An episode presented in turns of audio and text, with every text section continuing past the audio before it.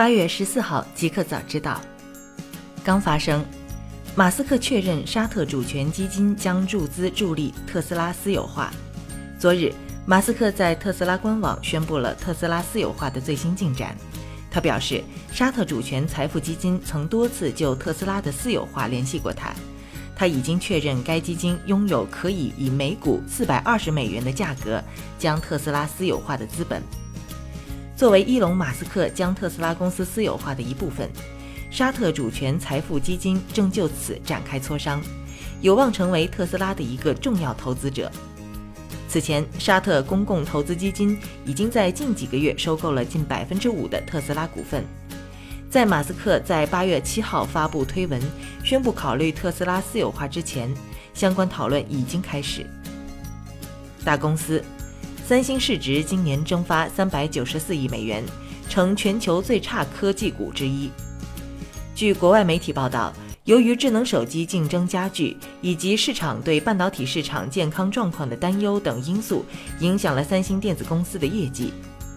该公司成为今年以来全球表现最差的科技股之一，其市值蒸发了数十亿美元。这家韩国电子巨头的股价今年以来已下跌超过百分之十一。高于美国和其他亚洲主要科技股跌幅。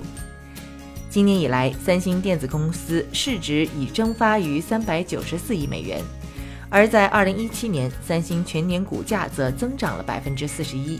但三星公司似乎并不担心。该公司在第二季度财报中表示，预计今年下半年内存芯片的市场状况将保持稳健，因此并不会影响到该公司最重要的半导体业务。苹果新款 iPhone 主要供应商通过苹果认证。据业界传闻，继大力光、可成等零件组件供应商陆续通过苹果新机认证后，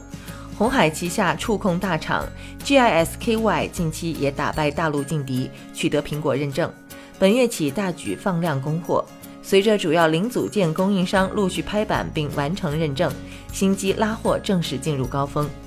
业界普遍预期，苹果今年将推出三款新 iPhone，最快九月十一号问世，九月二十一号开卖。以此推算，新机仅剩一个月左右就要亮相。苹果陆续完成关键零组件供应商认证，意味新机供应链底定，开始大量出货，之后再交给红海、和硕完成整机组装，准备出货。Facebook 成立网络连接新部门，在全球推广互联网。近日，Facebook 成立新部门 Connectivity，该部门将包含公司内各式各样的 Internet for All 项目，包括免费上网计划 Free Basics。新部门包含的主要领域之一就是高空连接，这是该公司吸引眼球的一系列项目之一。同时，Connectivity 部门也包含其他服务，比如说推出更好的分析工具，以提高合作伙伴的网络运营及效率。比如，Facebook 会收集网络覆盖下和下载速度，告知电信公司出现的网络中断问题，并为其提供数据分析，以帮助其规划未来的网络。互联网，喜马拉雅或已完成四十亿美元新一轮融资签约，估值达二百四十亿元。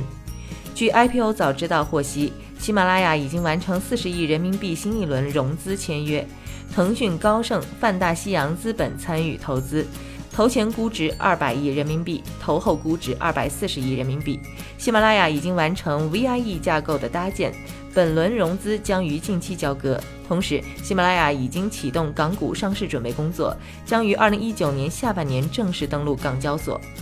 最新数据显示，喜马拉雅目前总用户规模突破四点七亿，平台内共有五百万主播，其中包括二十万名认证主播，市场占有率为百分之七十三。活跃用户日均收听时长超过一百三十五分钟。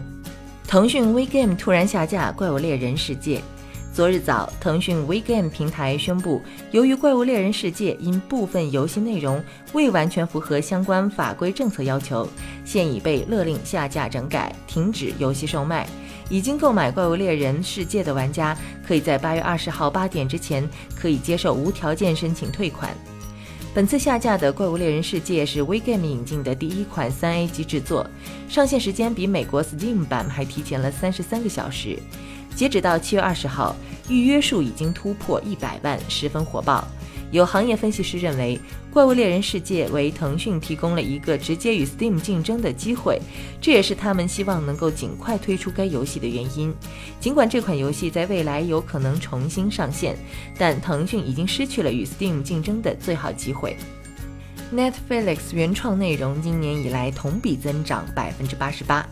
据外媒报道，今年以来，在线电影租赁服务公司 Netflix 推出的原创节目数量比去年同期增长了百分之八十八。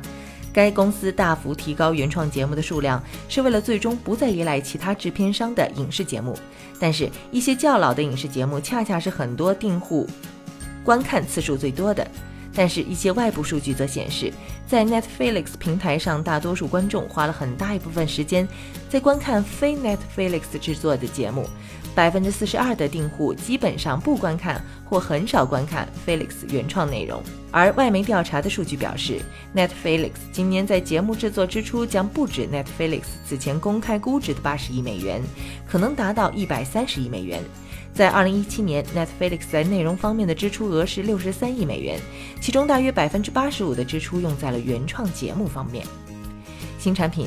锤子宣布八月二十号举办新品发布会，或将推出坚果 Pro 2S。锤子在昨日宣布，锤子科技二零一八夏季新品发布会将于八月二十号十九点三十在北京凯迪拉克中心举行，坚果 Pro 2S 或将在本次发布会上正式亮相。根据鲁大师数据库的信息，坚果 Pro 2S 将会搭载高通骁龙710处理器，二千二百零八赫兹主频，Adreno 六幺六 GPU，搭配六 GB RAM，屏幕分辨率为两千一百六十乘以一千零八十。根据之前曝光的包装盒信息，坚果 Pro 2S 配备一千二百万加五百万像素后置双摄，一千六百万像素前置单摄的相机组合。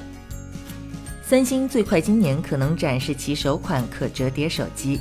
据外媒报道，韩国三星电子移动业务部门总裁高东真日前表示，他们将在全球推出首款可折叠智能手机。根据之前的报道，三星将会在 CES 2019上展示自家的折叠式智能手机 Galaxy X，同时在 MWC 期间推出明年上半年的旗舰手机 Galaxy S10。此外，作为三星手机的对手，华为、苹果、LG 电子、小米等各手机制造商正在竞相准备推出折叠手机。而在不久前，华为表示自己将推出全球首款折叠智能手机。谷歌或将在多款 Chromebook 上支持 Win 十。近日，XDA Developers 发现了让 Chrome OS 以双系统运行 Win 十的那组名为 Champfire 的源代码。将会兼容于多款 Chromebook 型号，但并非所有型号 Chromebook 都能够支持 Win 十，因为电脑厂商需要向微软证明相关设备可以稳定运行 Win 十。目前 Chromebook 系列大多都只有搭载小容量的存储空间，但微软建议的存储空间至少为 40GB。Camfire 最终是否能够出现在 Chromebook 上，现在尚无定论，需要等到今年十月的发布会才能最终确认。一个彩蛋：二零一八年全球网速排名，新加坡第一，中国大陆第一百四十一。MLab 近期发布了全球宽带网速排名榜，